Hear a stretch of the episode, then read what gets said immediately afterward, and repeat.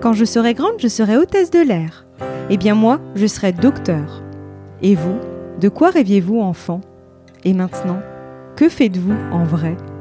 Et si avant de se questionner sur le sens que l'on souhaite donner à sa vie, il était temps de s'autoriser à être soi-même? Et si finalement, c'était ça la clé du bonheur? Je suis Sophie, après des années comme avocate, j'ai décidé de changer de vie pour devenir coach, conférencière et auteur. J'accompagne les personnes qui se sentent en décalage avec les autres à être soi et prendre leur place pour une vie choisie, riche et épanouie. Chaque jeudi, je partage avec vous, seul ou avec mes invités, des conseils et des réflexions pour mieux se connaître, cultiver sa confiance et son estime de soi et reprendre les rênes de sa vie. Pourquoi rester dans un travail qui ne vous correspond pas ou qui ne vous correspond plus? Vous avez un travail qui ne vous plaît plus ou alors vous travaillez dans un environnement qui ne vous convient plus. La décision à prendre peut pourtant sembler évidente d'un point de vue extérieur alors qu'elle est beaucoup moins pour vous. Pourquoi avons-nous parfois autant de difficultés à prendre des décisions? Vous aussi, vous avez peut-être constaté que de nombreuses personnes ont réalisé des reconversions professionnelles, voire des changements de vie à la suite d'un événement plus ou moins douloureux, comme un burn-out ou une maladie. Or, est-il nécessaire de vivre une crise pour enfin prendre sa décision? Selon moi, la réponse est négative. Mais alors, comment quitter un travail qui ne vous convient plus avant de vivre une crise? Dans cet épisode, j'aborde cette problématique sous l'angle du travail, mais elle est finalement duplicable pour toute décision importante, comme par exemple mettre fin à une relation qui ne vous convient pas ou qui ne vous convient plus. Alors pourquoi avons-nous parfois autant de difficultés à prendre des décisions? Très souvent, vous savez au fond de vous qu'une situation ne vous correspond plus et pourtant vous reportez la décision à plus tard. Pourquoi? Parce que nous n'aimons pas le changement. Le cerveau humain aime bien avoir ses habitudes. Or, par exemple, la décision de quitter un travail qui ne vous plaît pas ou qui ne vous plaît plus implique par principe un changement. Qui dit changement dit effort que le cerveau associe à de la souffrance.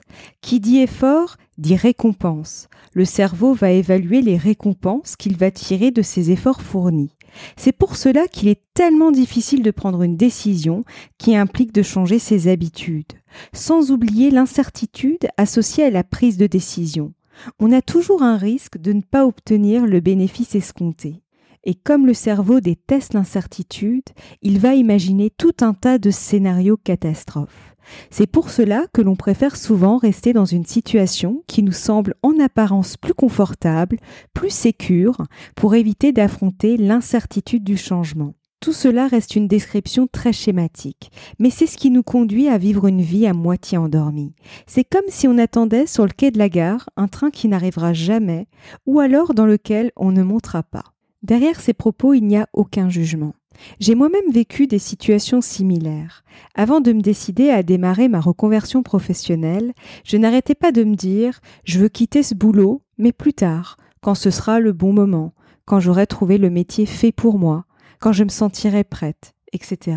Je ne dis pas qu'il faut se jeter à l'eau tête baissée, mais c'est important de distinguer le moment où l'on n'est pas encore prêt de celui où l'on se raconte des histoires qui nous font croire que l'on n'est pas prêt. C'est très subtil, mais ça fait toute la différence. Pour cela, il est important de prendre un peu de hauteur en s'observant avec une certaine lucidité, ce qui n'est pas toujours aisé, mais nécessaire pour ne pas tomber en mode spectateur de sa vie au lieu d'en être acteur. Et là encore, c'est du vécu, puisqu'il m'est arrivé et il m'arrive encore aujourd'hui, d'osciller entre le mode acteur et le mode spectateur de ma vie.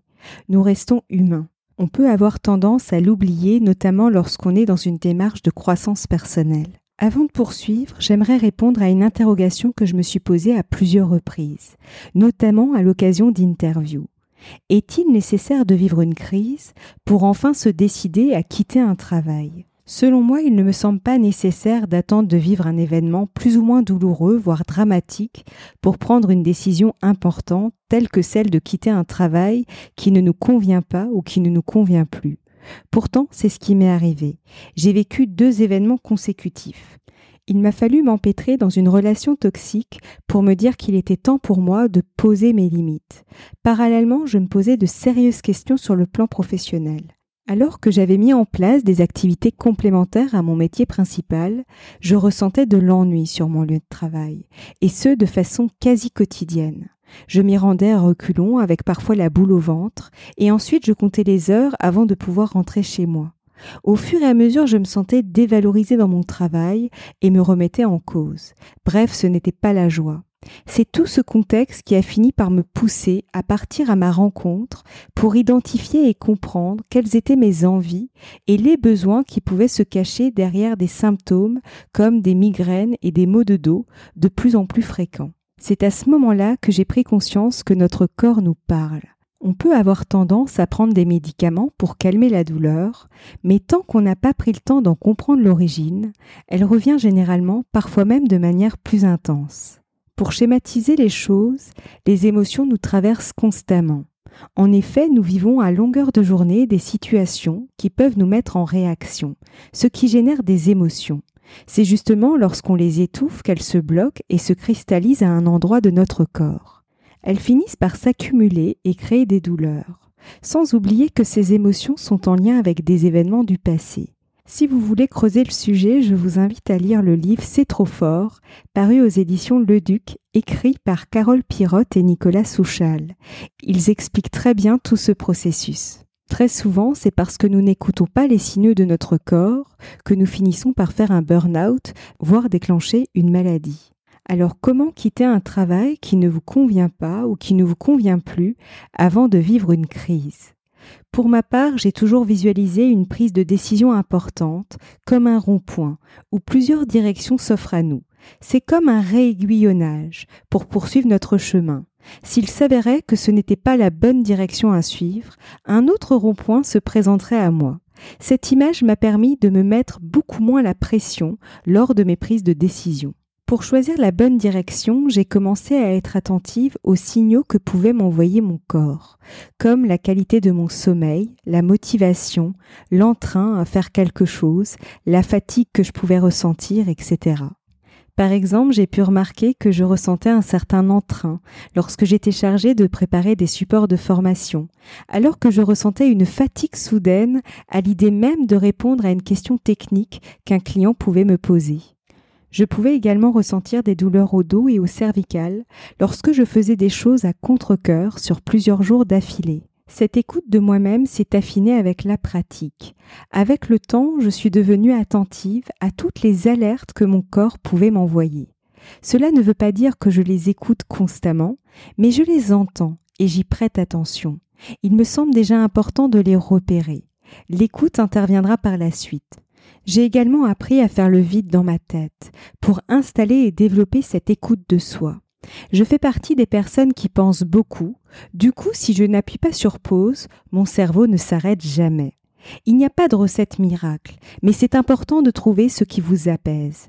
Pour ma part, j'aime beaucoup marcher, idéalement dans la nature. Cela me permet de m'émerveiller devant un beau paysage ou les oiseaux que je peux croiser sur mon chemin. Ce sont des moments où je m'évade. Cela ne veut pas dire que je ne pense pas, mais je pense à autre chose qu'à résoudre le ou les problèmes qui peuvent occuper mon cerveau à l'instant T. Il y a aussi des moments où je me pose et je ne fais rien. J'avoue que je n'arrive pas à rester très longtemps sans rien faire, mais je peux en éprouver le besoin lorsque je reviens d'un endroit animé ou bruyant.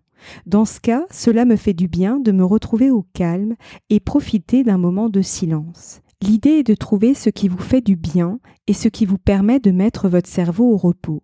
Lorsqu'on a une charge mentale importante, c'est difficile de prendre les bonnes décisions. Généralement, on adoptera le mode je fuis plutôt que le mode je vais vers, que j'ai abordé dans le podcast 65, Indécision, procrastination, inaction, que faire Je mettrai le lien sous cet épisode. Pour cela, il est nécessaire de se recentrer sur vous et vos besoins. C'est d'ailleurs ce que je vous invite à faire dans l'atelier gratuit que vous pouvez découvrir en cliquant sur le lien sous ce podcast. Je partage avec vous les trois étapes que je suis pour prendre les bonnes décisions avec confiance. Pendant longtemps, j'étais de nature très indécise faute de savoir quelle décision choisir, j'avais tendance à en parler à mon entourage et à attendre qu'il valide mon choix, ou du moins qu'il me conforte dans ce choix. Lorsque leur réponse ne correspondait pas à celle que j'attendais, Je tordais à nouveau le problème dans tous les sens. Cela me prenait beaucoup d'énergie jusqu'au jour où j'ai appris à me poser les bonnes questions pour trouver les réponses qui soient justes pour moi. À travers un audio et un workbook, je vous accompagne à revenir à ce qui est vraiment important pour vous. Vous allez être guidé pour adopter cette méthode en trois étapes qui vous aidera pour chaque décision importante que vous voudrez prendre dans le domaine professionnel mais aussi personnel. En résumé, comme nous avons pu le voir, notre cerveau n'aime pas le changement, puisqu'il l'associe à de l'effort, avec l'incertitude d'en tirer les bénéfices escomptés. Parfois, c'est à la suite d'un événement plus ou moins douloureux, voire dramatique, que nous allons nous décider à quitter un travail. Toutefois, il me semble possible d'agir avant d'en arriver là. Pour cela, les signaux que peuvent vous envoyer votre corps peuvent vous aider à repérer ce qui est bon et ce qui n'est pas bon pour vous. Cette écoute de soi ne s'instaure pas du jour au lendemain, mais elle se développe au fur et à mesure, notamment grâce aux moments que vous vous octroyez pour vous-même. Vous pouvez ainsi préparer une transition étape par étape qui vous mènera vers votre nouveau projet professionnel. D'où l'importance d'avoir en tête ce qui est vraiment important pour vous. Cela vous servira de fil conducteur. C'est ce que l'atelier en ligne dont je vous ai parlé vous permettra d'éclaircir. Alors j'aimerais vous terminer cet épisode avec cette question. Quel sera le premier pas que vous allez mettre en place après l'écoute de ce podcast? Je serai ravie de lire vos réponses dans les commentaires sur YouTube ou en message privé sur Instagram. Vous me trouverez sous le compte Il y avait une. Si cet épisode vous plaît et qu'il vous semble être utile à d'autres personnes, n'hésitez pas à le partager. Je vous souhaite une très belle journée ou une très belle soirée et je vous donne rendez-vous la semaine prochaine. À bientôt!